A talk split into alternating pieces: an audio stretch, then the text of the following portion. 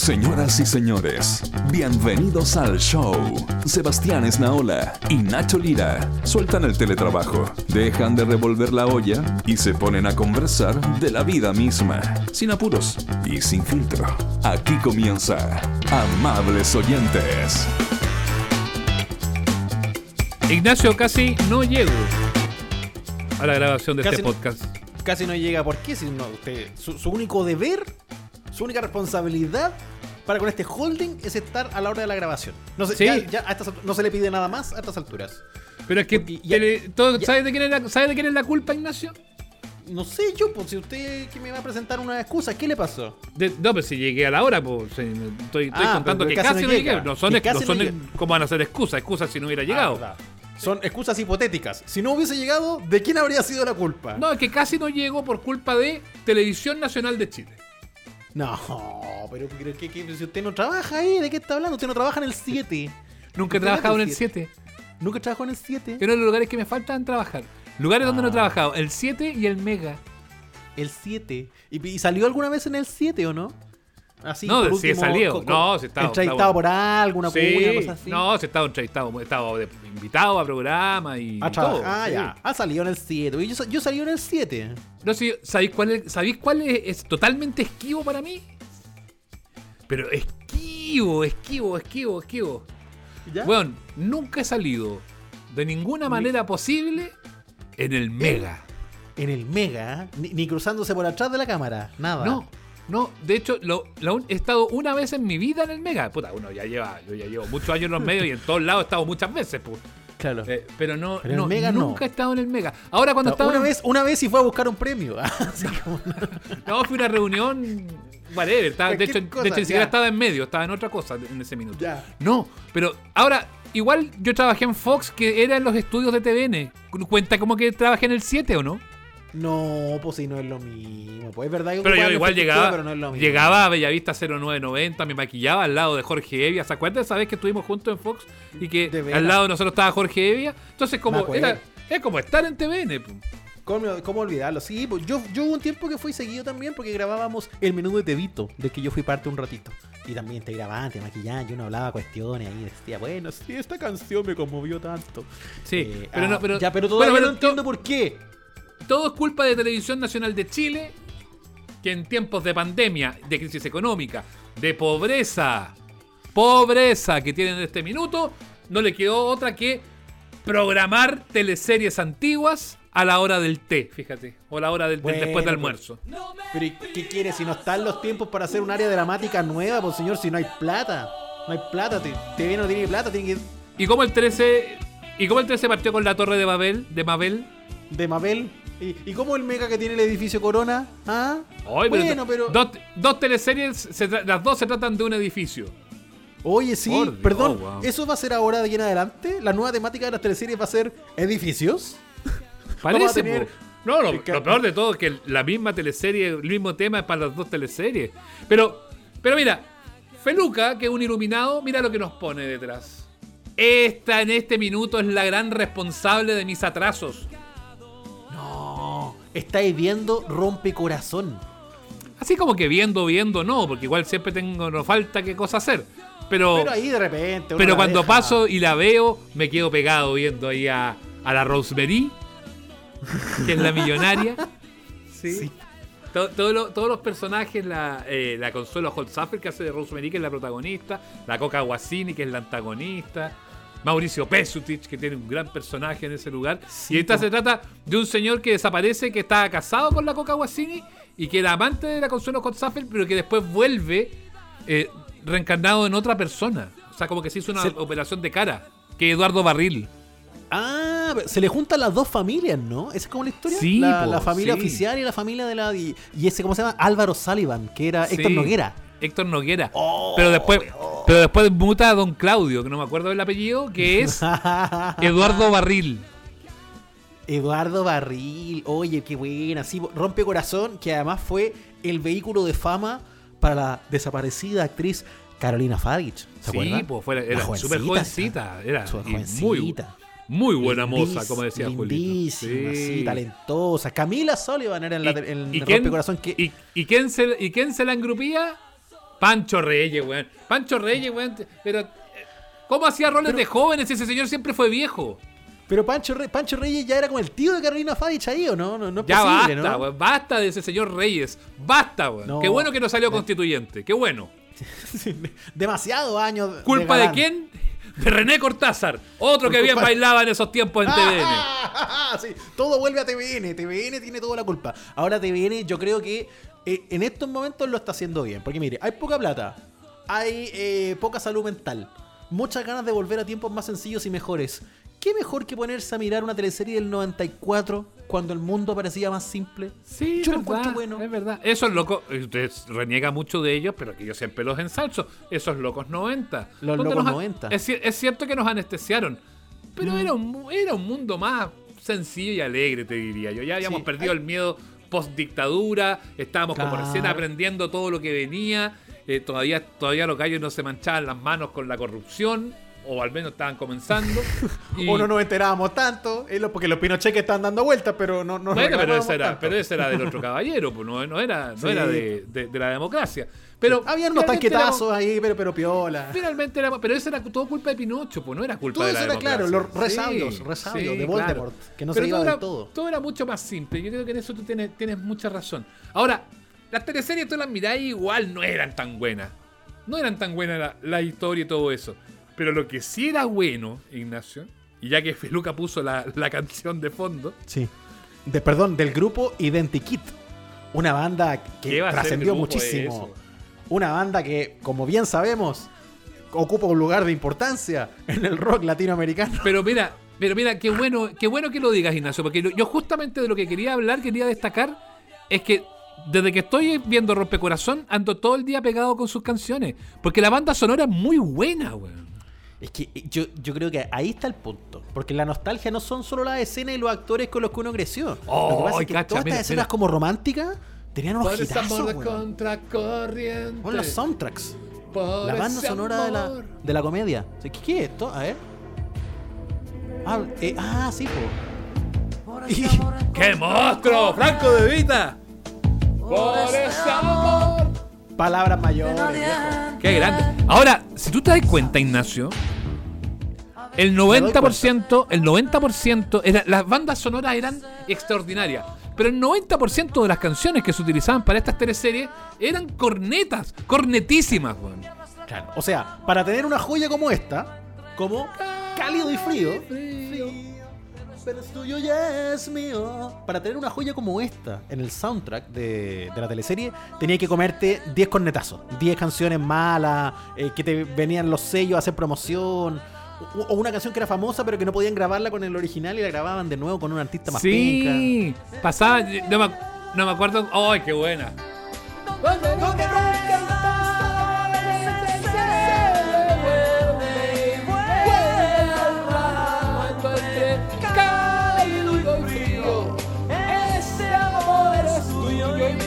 Feluca, ¿qué me estás haciendo?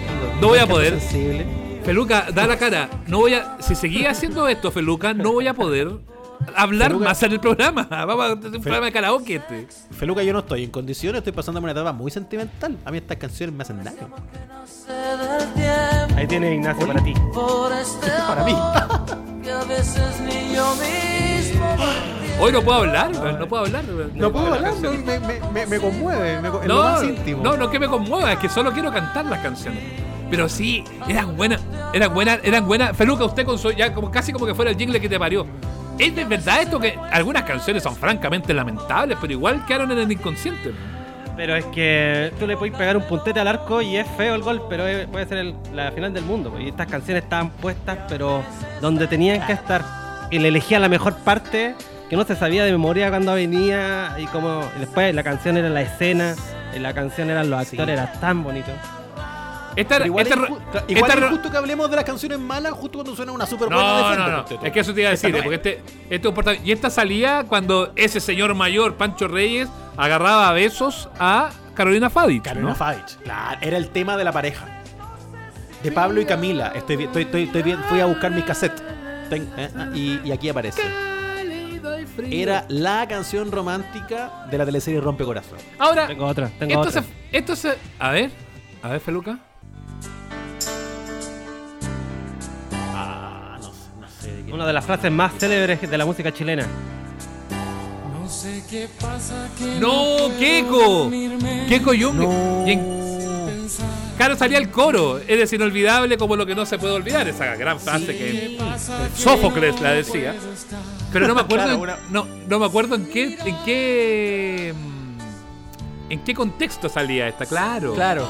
Me acuerdo que era de la teleserie. Keiko Yungue, uno que facturó mucho con las teleseries de los 90 del 7. Porque acuérdense que después vino Rojo y Miel, donde tenía la, la principal también. Me gusta eso del 7, me gusta. Me gusta, decirle el 7. Porque Sí. así yo abrazo, abrazo Como- mi vejez. Como mi abuelito. No, a mí me gusta ver las noticias en el canal nacional. En el canal nacional. Canal nacional. Qué Sí. lindo eso Me siento como, como cuando mi abuelito escuchaba la cooperativa vitalicia.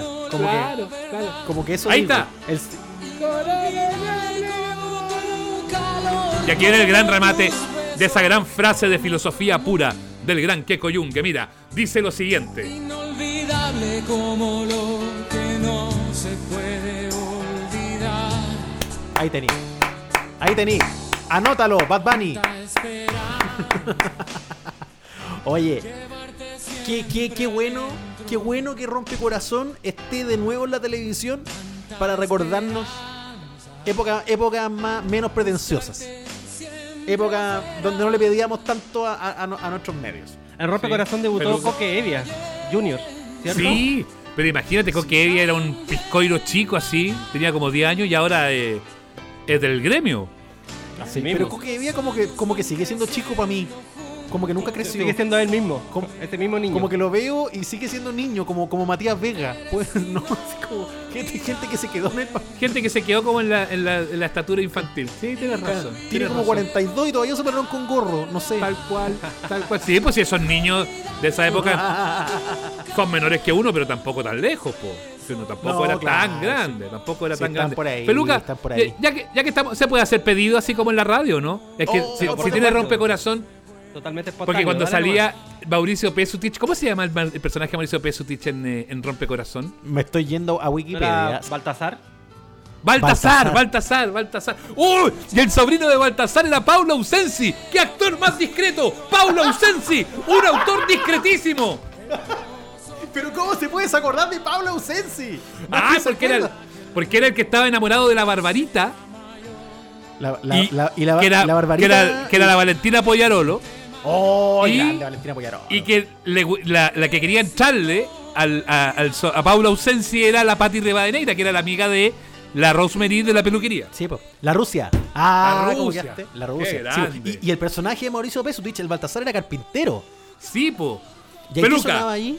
Peluca, no, no, no, no te la voy a pedir, no te la voy a pedir. Yo cuando diga, sale esta canción, quiero que le pongas play. Cuando aparecía Baltasar, se escuchaba esta canción. Guachiquetere. ¡Eja! Taratá, ta, taratá, ta, ta, taratá, ta, ta.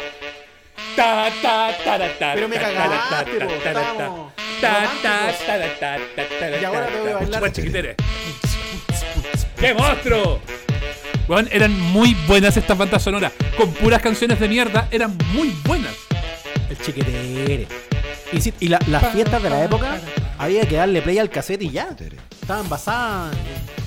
Con eso nomás está- estáis listos. Porque teníais la bailable como esta, teníais la divertida. De repente ponían así como los temas tipo cachete, pechito y ombligo. Y Sí, después la pues sí. romántica. Teníais todo.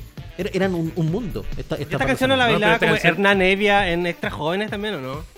Era como del Guille también, ¿no? el- el Claro. Guille. Como, el- Guille, claro, como este sal- como cuando hacía, póngale pechito, póngale pechito y mandaba salud. Claro, claro.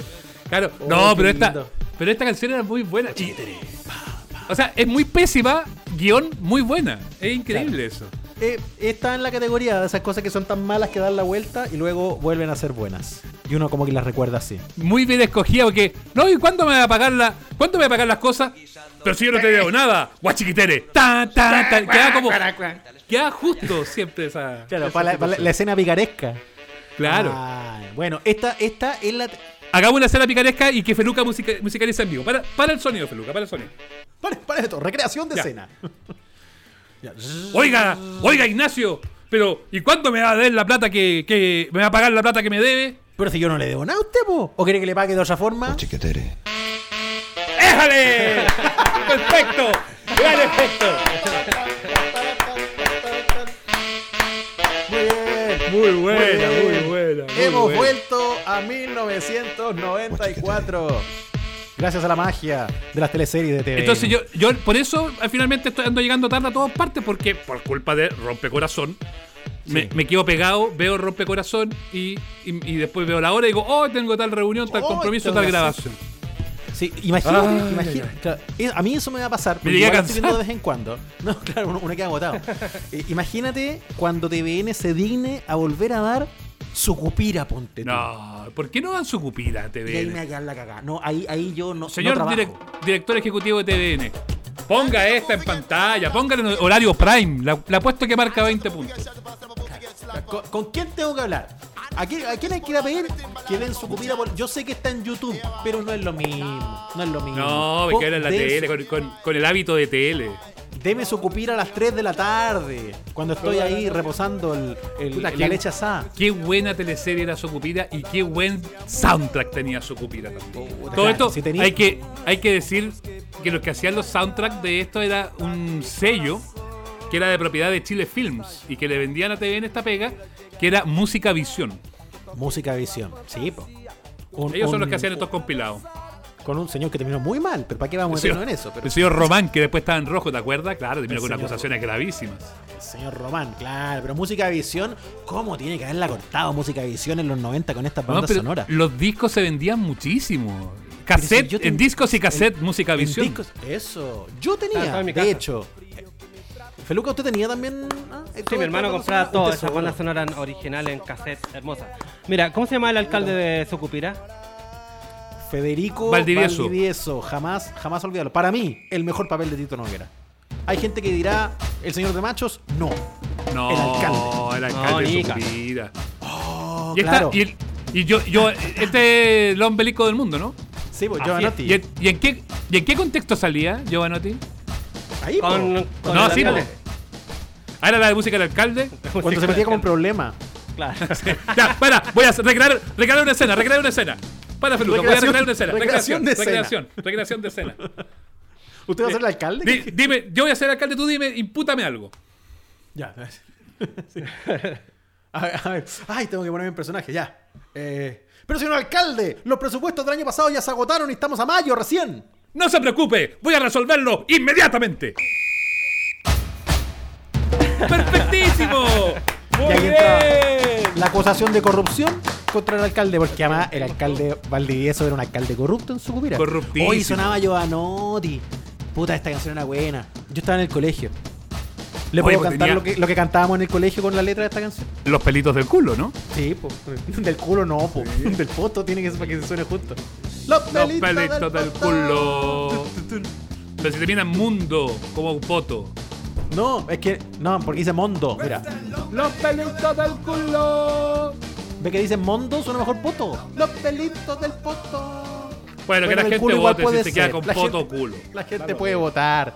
Ya, pero esta tenía Oh. otra. Pues tenía. Esta, esta. No, su cupira sí que tenía canciones. Es que yo de verdad quiero quedarme con esta idea de que el soundtrack de Sucupira era una cosa generosa. Imagínate, 24 canciones. Era, era una ida a la playa completa en el cassette. Sí, claro, pues la hacía. Yo me, iba- Y yo me esta- iba con, esta- con, con- con eh, todo el cassette.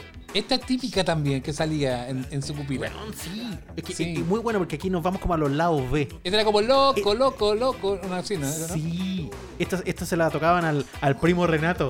El, el que, el que tenía, el que había revivido. El primo. Renato, Que también era Mauricio Mesutich. Así como antes era era, Baltasar. Be- Mesutich tiene gran cantidad Claro, de personajes que era notables. otro estafador porque él vendía como que se recuperaba con un agua. El agua de la vista. El agua de la vista. El agua de la vista. El agua de la vista. Y la, y la hermanita Linero lo tenían así como aguachado. Y después Sí, se la servía decía, también. decía que era el primo Renato, el primo, el primo, el primo. Entonces, y él, y él le decía prima, le decía cuchina. Le decía. La cuchina. Sí, Cuchina. esto. Yo estoy volviendo loco, loco, loco, loco.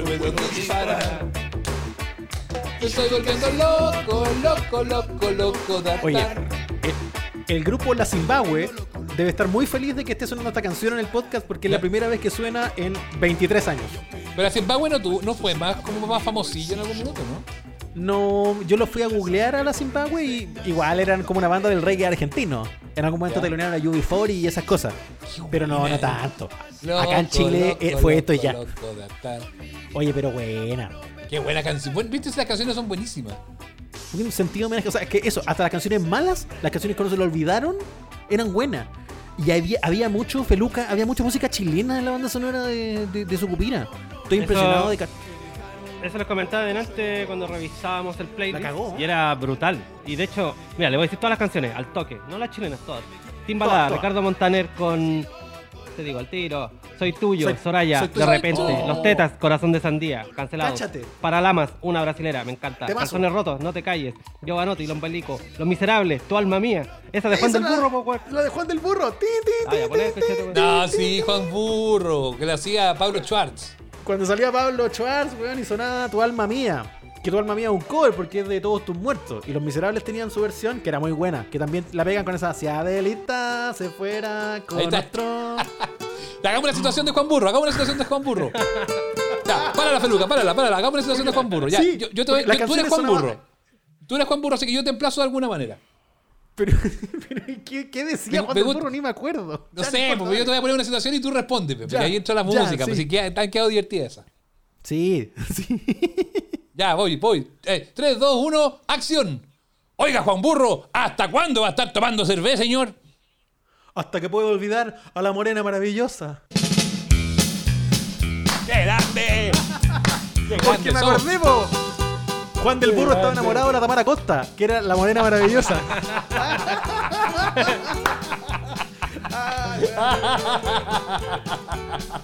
Ay, qué bueno. Por Dios, qué recuerdos. Era muy Oye. gracioso esto. Hay que, hay que recuperar este soundtrack, man. Hay que ir a buscar la música de Sucupira. Muy lindo, porque- pero, pero de verdad se pasó. Tú estás haciendo el repaso de canciones, nos quedamos en Los Miserables, pero ¿qué más? Había Los Cristianes, ¿no? Sonaba, mira, Los cristianos, que, mírame solo una vez. Aquí viene uno que se llama Ragazzi, que va a ser de mí. Tema de Rodrigo, dice aquí. Marta Sánchez, Arena y Sol, cáchate. Oh, Pimpinela, se va, tema de Norma.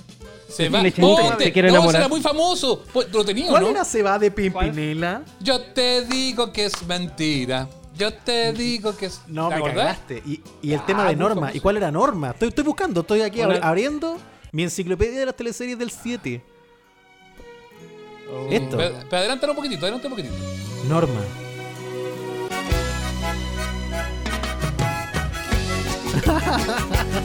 Era típica. po. Sí, me acuerdo. Me acordé. Se va, se va, se va. Norma era la Amparo Pero- Noguera, que era como la secretaria, ¿no? Sí, po. Norma era La la que está Amparo pololeando con el de las mariposas, po. Eh, eh, Con eso. ¿no? Pololeaba con, pololeaba con el de las mariposas. ¿Y cuál era la canción del de las mariposas? El mariposero tenía Chomelo. canción. ahí está. Sí, pues cuando le bajaba el amor. Cuando le decía, mi amor, acabo de encontrar una lepidóptera Lepidopterita. que me recuerda a ti. Una lepidopterita. muy buena. Muy buena. ¿Cómo lloraba este hombre? ¿Cómo lloraba Pancho ¿Cómo Melo? lloraba? Diógenes, Diógenes Tobar, Diógenes, sí. pues, Diógenes y Regina. el mariposero. Pero es que finalmente Regina, claro, pues sí, acuérdate que Diógenes tenía amores con una de las primas después. Sí. También. Con la prima Oye, che, pero Regina. las primas, las primas eran, eran cosas serias. Sí, sí. A- Anita Oye, y bueno, ya escuchamos la, ya, la- ya escuchamos la veleta loca, ¿no? Porque esa, tenemos que ponerla, weón, para hablar de la Olguita Marina, pues, es un personaje icónico. Claro. Porque además la gracia era que había los personajes que después como que superaron la teleserie. Porque Sucupira, listo, se, se fue, después hubo Sucupira la comedia y todo. Pero el concepto de la Olguita Marina quedó, que era la Carmen Díaz Gutiérrez. Sí, pues con segundo, segundo Fábrega, La- que era eh, Sosa. Eh, Pepe sí, Sosa. el boticario. Oh, el boticario del cómo, pueblo. cómo lloraba ese hombre también. Ese- ese lloraba. Olguita Marina. Olguita Marina. ¿Tenía esa, los fugitivos, veleta loca, eh, Feluca, Sí, ¿no? sí, sí, ¿La de- cargando. Se le Ya, arrancaba. hagamos, hagamos una escena, hagamos una escena, Ignacio, hagamos una escena de Sucupira. Hagamos ya, hagamos, hagamos una recreación de escena. Ya, yo- tú eres Olguita Marina y yo capítulo. soy Don Segundo. yo, yo- soy la Olguita Marina, me viene muy bien, perfecto. Sí, pues te queda perfecto el personaje de Sí, Olguita Marina. sí, claro, me, sien- me, me- me vienen los ojos a mí de vez en cuando.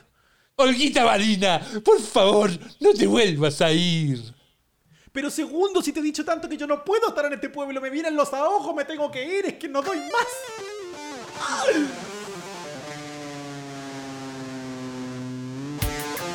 ¡Qué grande!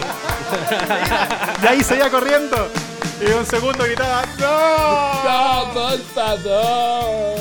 Piojita, patita. Oye. ¿Cómo he gozado este programa? Yo creo que necesitamos, necesitamos en nuestras vidas que vuelva a su cupira. Señores de TVN, por favor. Bueno, y ya que estamos en, la- en lo de repetir, porque como está rompe el corazón, tra- eh, traigan de vuelta, no sé, ámame, rojo y miel, todas esas cosas.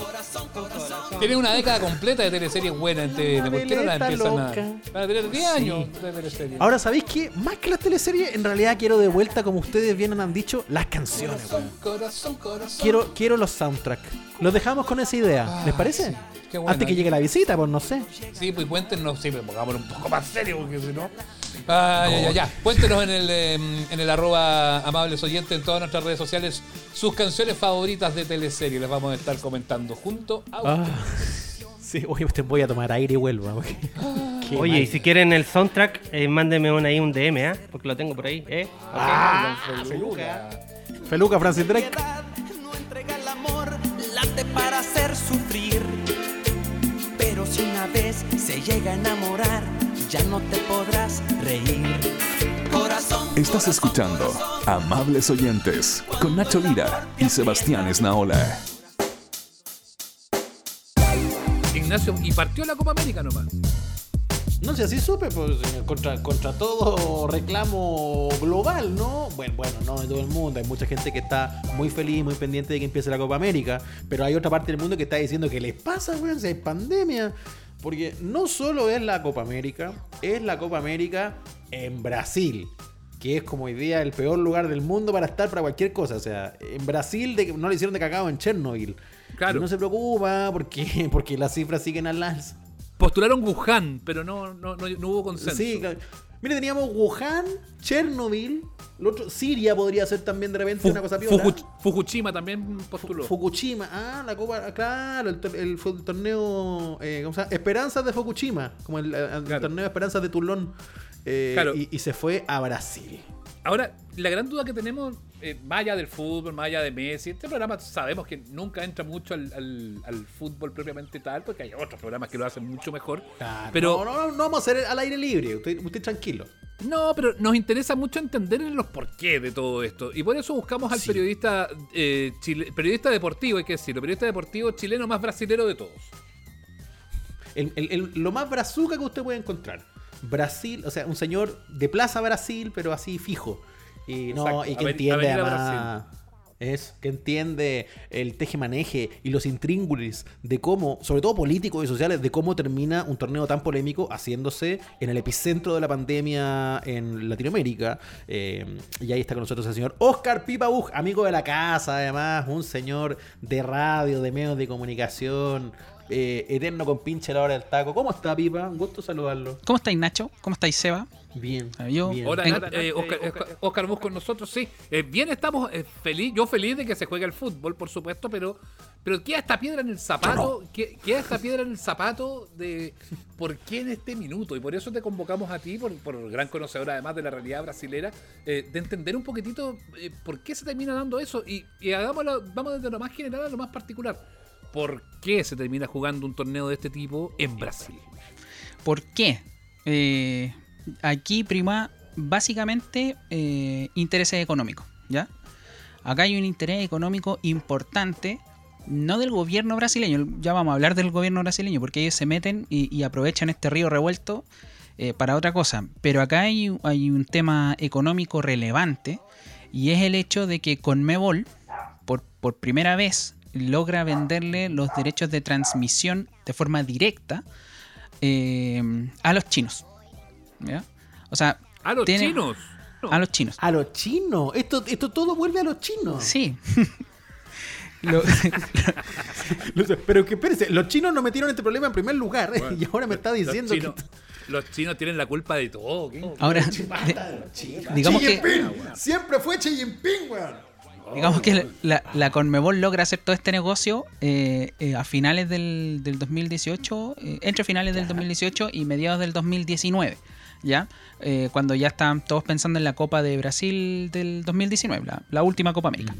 Eh, y ellos ya estaban pensando en vender los negocios, eh, vender los, eh, este negocio de los derechos televisivos para la siguiente copa, que era en Colombia y Argentina, una copa súper inventada, que no tiene ni pies ni cabeza, eh, y que parece que la única forma que, eh, o lo único que mueve a Conmebol para poder organizar este torneo es que la gane Messi, ¿ya?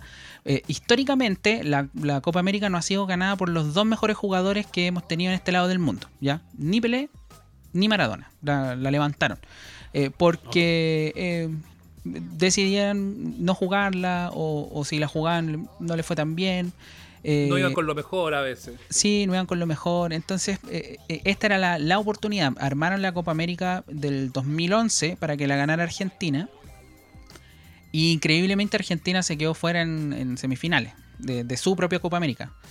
Y todos dijeron, ya, filo, no importa, el 2015 la ganan. Porque se juega en Chile y Chile no vale nada, ni un peso.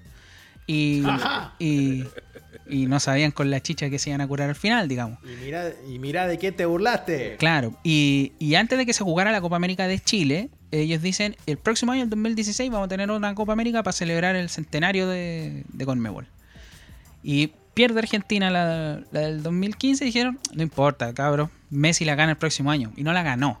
¿ya? Entonces cada vez se pone más difícil eh, para, para Conmebol hacer que el mejor jugador de este lado del mundo en la actualidad la gane. ¿ya?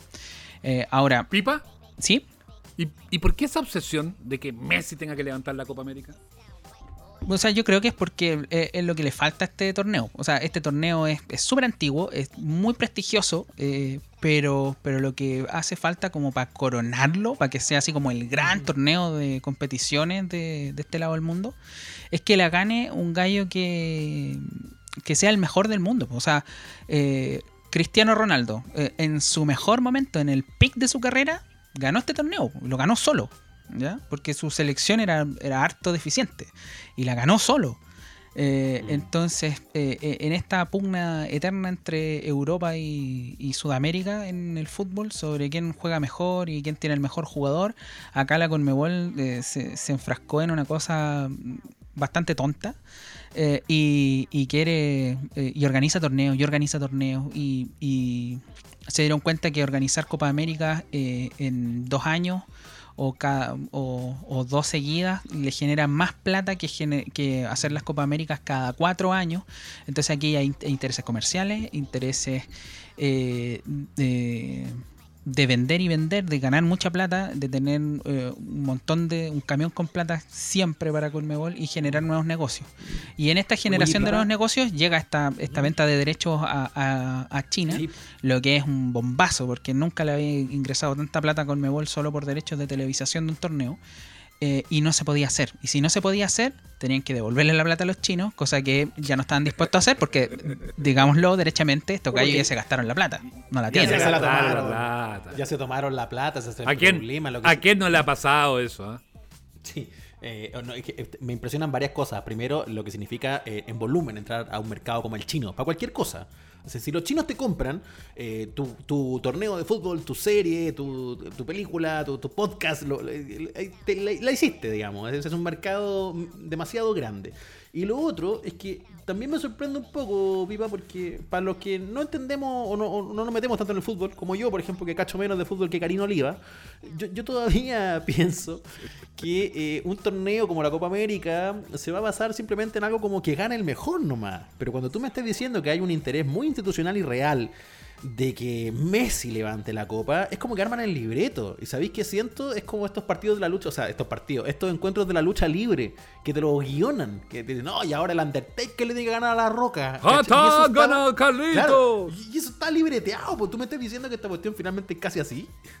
Sí, va, va muy en esa línea. Ellos, claramente, públicamente, el, el discurso es otro, ¿ya? Pero. No, claro, pero- jamás que gane claro. el mejor y el compañerismo. Pero, pero no, pues est- est- está tan libreteado, como dices tú, eh, Nacho, que para esta Copa América a, a Argentina le aceptaron eh, el tener la burbuja en Buenos Aires. Ellos no tienen que viajar por Brasil. Ellos van eh, al partido, juegan, se suben a un charter y se devuelven a Buenos Aires. Cáchate. Eh, y es, eh, es- le ofrecieron esto a otras selecciones, pero no a todas, ¿ya? Se le ofrecieron a las selecciones que eh, presume la Conmebol pueden hacer cuartos de final o eventualmente una semifinal. Le ofrecieron esto a eh, Paraguay, a Chile, a Colombia Y Argentina ni siquiera se lo ofrecieron. Argentina dijo, nosotros vamos a la Copa América con esta condición. Y la Conmebol dijo, bueno, jueguen. En Mientras el, jueguen, fondo, en el fondo se, se lo ofrecieron a ese otro grupo selecto por- porque Argentina lo había puesto como condición, como para que no quedaran como que eran los privilegiados, ¿no? claro, claro, claro. Pero evidentemente hay otros equipos que no se cuidan. Y uno empieza a mirar las noticias y se da cuenta cómo hay una coherencia total, pues porque la Copa América ya tiene casos positivos por COVID. La autoridad han hablado de 41 positivos. Las noticias que estoy leyendo hasta ahora, al cierre de la edición de este podcast, ¿no? Eh, y tú ves que los equipos están ahí, que hay casos en Venezuela, que hay casos en Bolivia, que hay casos dentro de Perú. Eh, bueno, Colombia, Colombia, también los tiene ahora. uno. Colombia también los tiene, sí. Eh, qué fuerte, güey. Sí, y tuvieron que cambiar hasta el reglamento de la Copa, ¿ya? Eh, que, que les pedía a todas las selecciones entregar eh, su nómina de jugadores hasta el viernes de la semana pasada. Eh, y entre el viernes y el sábado se conocieron los casos de los venezolanos y rápidamente lo que habían escrito con la mano lo borraron con el codo. Eh, hicieron un reglamento nuevo y ahora podéis eh, ir sumando y sumando jugadores eh, a medida que los tengas que ir descartando por, por COVID-19. A que vayan cayendo. Oye, Pipa, ¿y a dónde entra Brasil? ¿Y a dónde entra Bolsonaro?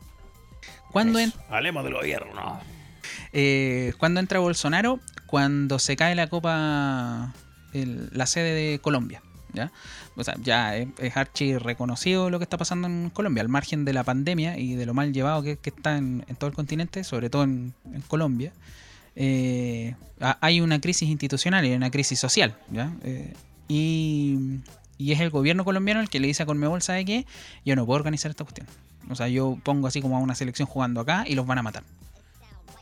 Había pasado, de hecho, en la, en la Copa Libertadores y en los otros torneos de clubes, eso mismo. pues, habían sitiado a los equipos, habían jugado partidos en medio de balazos afuera. Era como bien fuerte la imagen, pues tenía con- poco que ver con la deportividad. Exactamente. Entonces, cuando se cae Colombia, todos dicen, bueno, Argentina va a seguir porque Argentina sí o sí va, va a seguir para tratar de, de que esa copa la gane Messi. Y eh, extrañamente Alberto Fernández tuvo una, una cuota de, de lucidez y, y no dijo ninguna barbaridad cuando se reunió con Conmebol y les dijo, ¿saben qué? No, es imposible. Hacer la copa acá es una irresponsabilidad. me van a matar. La gente de mi sector me va a matar porque yo les organizo la copa, traigo selecciones acá, pero estoy en el en medio de, de el, el pic más alto de contagio. No, es imposible, no la puedo hacer. Y Conmebol eh, ya estaba buscando sede cuando se cae Colombia. eh, el gobierno chileno tu- tuvo un acercamiento con, con Conmebol pa- para ver si, si podían agarrar la copa. Yo no sé en qué quedó realmente eso, ¿ah? porque eh, a mí me da la impresión de que más bien fue una pasada de cuenta de Conmebol más que que el gobierno chileno no eh, Yo- dijo que no a la Yo lo que copa. entiendo- Yo lo que entiendo, Pipa, y aquí agrego lo, lo- lo mío de, de mi trabajo del, del reporteo en, eso, en esos días previos, es que lo que se le exigió a Chile era que fuera con público. Eh, y que ahí eh, se dijo que no y que no iba a ser con público. Eh, y que finalmente ya después cuando ningún país podía recibir el público, bueno, decantaron finalmente por, por Brasil por, por estas otras razones que, que todavía no son tan, tan conocidas y tan intrincadas, pero que esa fue como el limitan, la limitante y además un tema impositivo. Aquí en Chile tenéis que pagar impuestos y lo que había pedido Conmebol era que no tuvieran que pagar esa- esas tasas de impuestos que terminan siendo para un evento de este tipo bastante altas. Y eso es lo que terminó alejando la chance chilena. Ya, pero, pero para entenderlo bien, pero estuvimos cerca. ¿Estuvo cerca Chile de, de tenerlo en algún momento? ¿O, o esas Sí. trabas siempre estuvieron sobre la mesa? y no? Más o menos cerca, pero, No pero se habló mucho.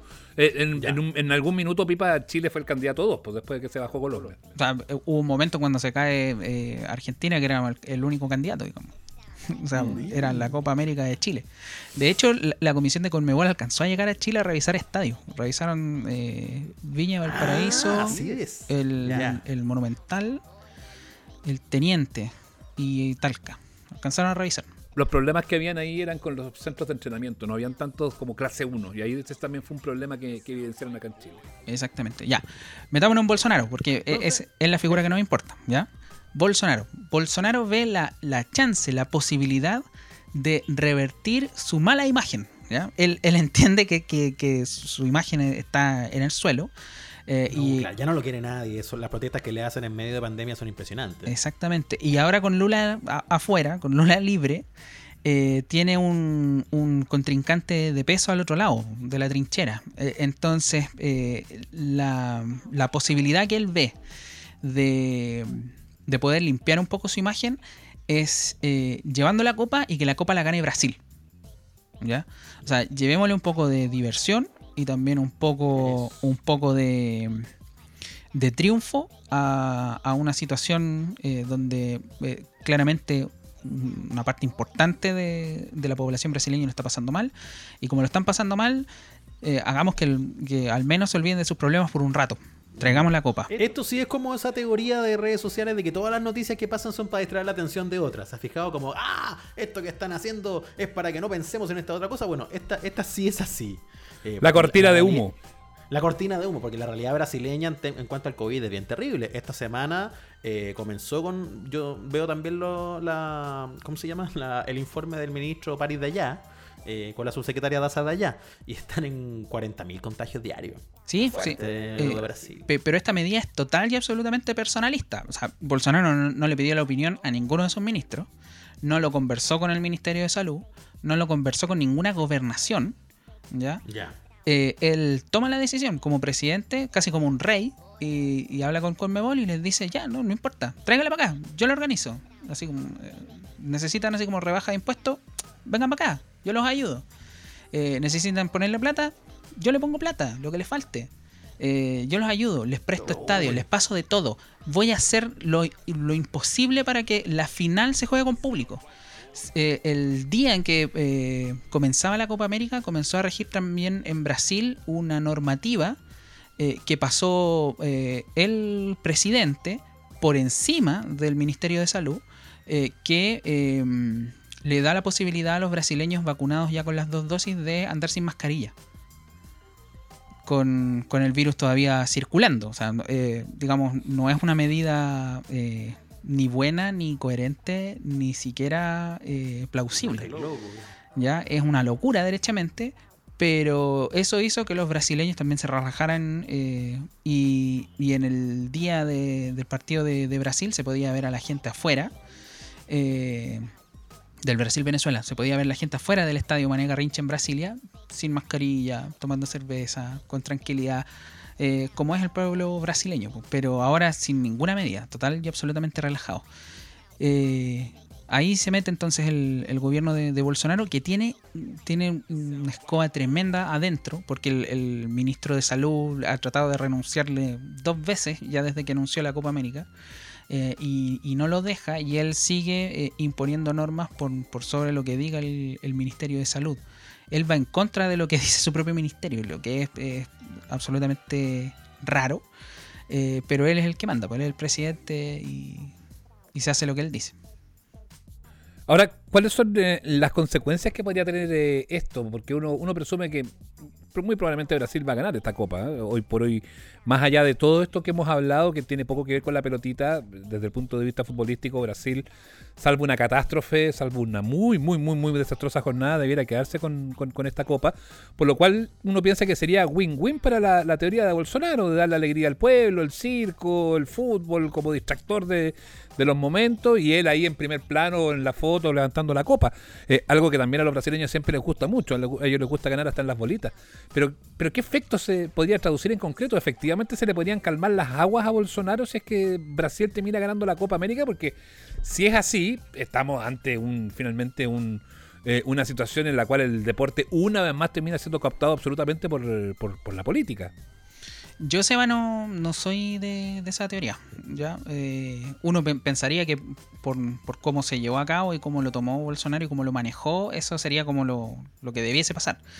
Pero, pero no, se le crispó mucho más el, el ambiente. Se, se le eh, fue un, un cachetazo enorme para él.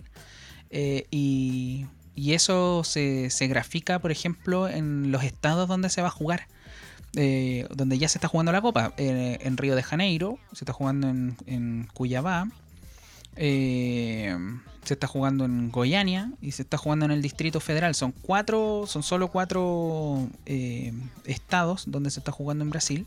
Que queda fuera Sao Paulo es una señal. Sí, pues quedó fuera Sao Pa- quedaron fuera eh, estados que son ampliamente futbolizados con equipos archicampeones y que han prestado sus eh, dependencias para jugar un mundial, ¿ya?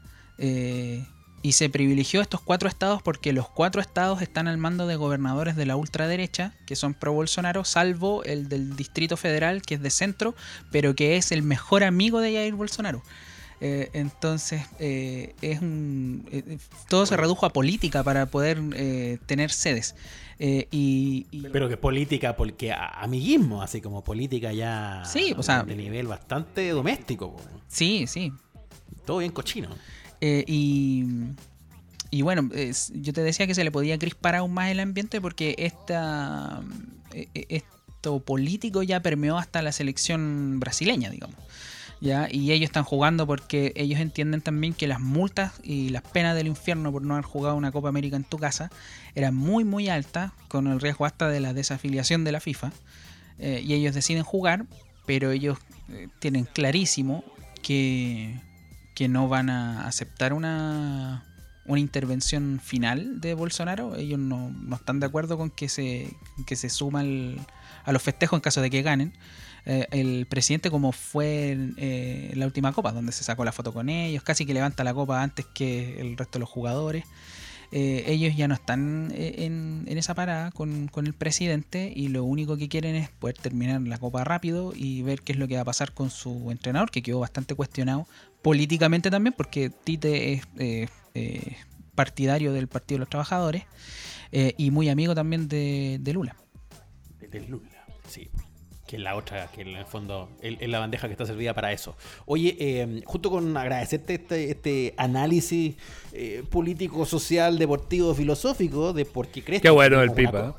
Qué bueno el Pipa. De por qué tenemos una Copa América en medio de una pandemia global en uno de los países que peor lo está haciendo en el mundo. Eh, ¿Por, qué como humanidad permitimos esto? Bueno, eh, a, par- a partir de alguna de las cosas que, que, nos cuenta el tremendo Pipa Ug. Oye, ¿cacharon que eh, igual hay gente que eh, viajó, que se movió hasta Brasil pensando que, que los partidos eran Ah, con público? un, un hueón colombiano, hueón, con todo cariño. No, cuatro. Por el, Aquí lo por el estoy pueblo, viendo. por el amigo pueblo colombiano, pero hay que ese hueón vive qué, hueón, vive adentro de un, de un water, ¿a dónde vive ese gallo, hueón? Oiga, pero, pero, pero, perdón, primero no es un huevón, es una huevona. que aquí lo estoy leyendo. No, es una familia, es una familia. una sí, un- familia. Sí. Sí, Julia Calderón y sus dos hijos jamás se enteraron que la Copa América se juega sin público y viajaron desde Barranquilla hasta Cuyabá para llegar a la, a la arena Pantanal para el choque de Colombia-Ecuador que no tenía público. Yo creo, yo creo, yo creo que si sabían y se hicieron los Larry dijeron, ah, nos van a dejar entrar igual. hueón". Yo creo que eso fue. Les vamos a dar pena. Si somos tres nos dejan pasar igual. Ajá, la hacemos piola, dijeron. Ve, Sí, usted sí. infórmese bien. Oye, lo último, lo último, ah, que se me estaba escapando, perdona Nacho, antes que despidamos al pipeta. pero por favor. Eh, sí, eh, hay igual algunos jugadores que han levantado la voz, uno de ellos, Marcelo Moreno Martins, el goleador de Bolivia, que está con COVID, que no probablemente no va a poder participar de la Copa, pero la Conmebol se enojó también, pues, lo amenazó casi con las penas del infierno, no solamente por decir que no estaba de acuerdo en jugar la Copa. Sí, y, y fue una. Esa fue un- como un- una respuesta directa de Conmebol, pero por debajo de la mesa, la Conmebol le habló a todos los capitanes, ¿ya? Eh, en, en esta. En esta previa de, Copa América, cuando todavía había una incertidumbre sobre si se jugaba o no, hubo una reunión crucial ya entre la Conmebol, las federaciones de fútbol y Bolsonaro. ¿ya? Bolsonaro presidió una reunión con Conmebol y el resto del continente para exponer su eh, plan de seguridad y salubridad. Y importante era en esa reunión que llegaran todos los capitanes de las selecciones, de las 10 selecciones que están jugando la Copa América, y no llegó ninguno. Ningún capitán. Y los llamaron Lo uno dejaron por uno. plantado. Y lo llamaron uno por uno. Hola, Claudio Bravo, ¿puede ir? No, a esa hora tengo algo importante que hacer. Tengo que jugar. estoy ocupado. Tengo que jugar Mario Bros con Eduardo Vargas. Eh, Moreno Martins, que eh, lo, lo estamos esperando, ¿no? Que estoy aquí, no sé, haciendo cualquier cosa.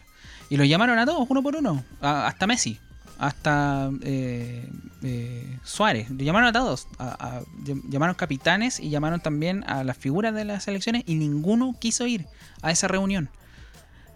Y después, obviamente, vino por abajo toda la presión de Conmebol. Oye, si no juegan, eh, se van a meter en un lío, los van a desafiliar de FIFA. Ojo, ah, porque vienen las multas, no van a ir al mundial, los podemos sacar de las clasificatorias. Tengan ojo con lo que están haciendo, no sean tontos. Y al final, los jugadores tuvieron que regular porque entienden que el daño puede ser mucho más grave que no jugar una copa. Pueden dañar al, al país. Y nosotros tenemos el, mejor ejemplo que un daño al país nos puede dejar sin clasificatoria y lo aprendimos de la peor forma con el Condor Roja. Pero sabemos que eso se da y puede ser posible que te castiguen severamente. Eh, así que no. Bajaron el moño nomás los jugadores y aceptaron la presión de Conmebol porque de otra forma el daño era mucho más grande. Oscar el Pipa Bus con nosotros, periodista, periodista especializado en deportes y también eh, muy interiorizado de todo lo que pasa en la interna eh, de Brasil, explicándonos por qué se juega esta Copa esta Copa COVID América, eh, como ya algunos la han eh, denominado. Ojalá la que cepa sea América, perdona, la cepa América, decían otros. la cepa América. Ojalá que sea leve, Pipa, y que termine eh, a lo mejor perdiendo el gallito los que no queríamos que se fuera la Copa y que no pase absolutamente nada, porque si no sería realmente catastrófico. Ojalá, ojalá que no, no pase nada, pero yo veo poco probable que, que nosotros, o como selección chilena, eh, no tengamos casos de coronavirus. Con la cantidad de, de viajes que se tienen que hacer, con la movilidad que hay que hacer eh, al interior del país, de Brasil en este caso, es muy difícil no tener al menos un contagio. Ay, qué complicación. Ya, ahí estaremos. ¿ah? Gracias, Pipa. Un abrazo, grande. Abrazo, Pipa, Oye, gracias. que estén muy bien, ¿eh? Chao. Adiós. El mejor desahogo, con o sin pandemia. Amables oyentes.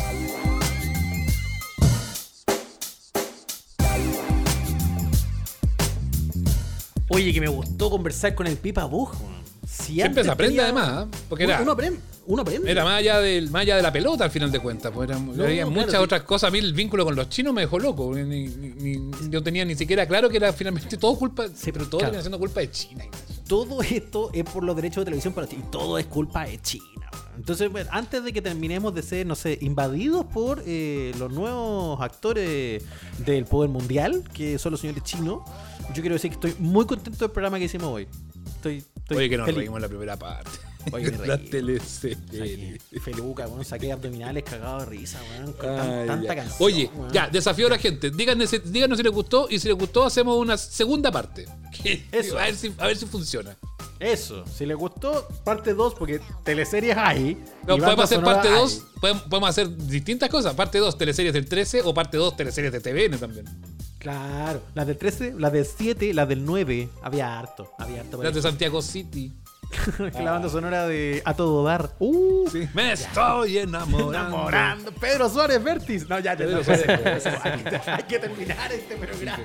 ¿Viste? Oye, ¿Viste? ¿Viste? Que este programa, si no, esto va a ser un- una espiral sin fin.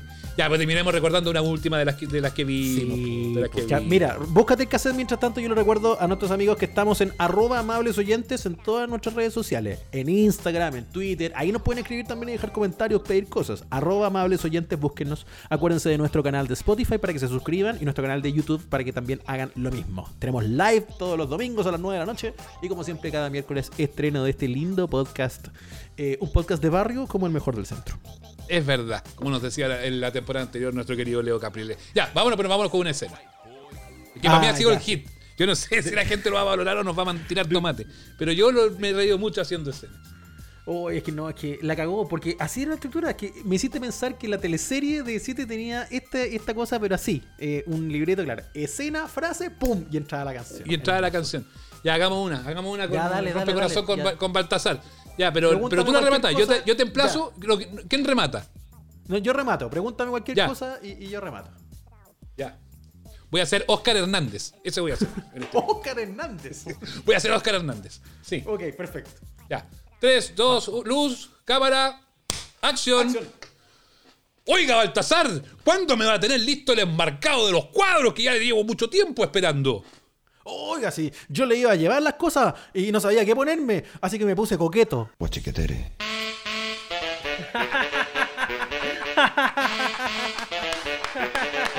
Cualquier cosa.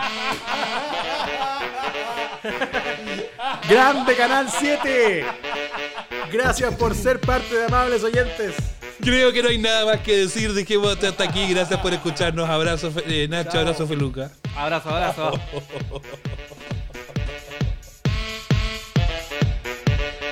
Guachiquetere.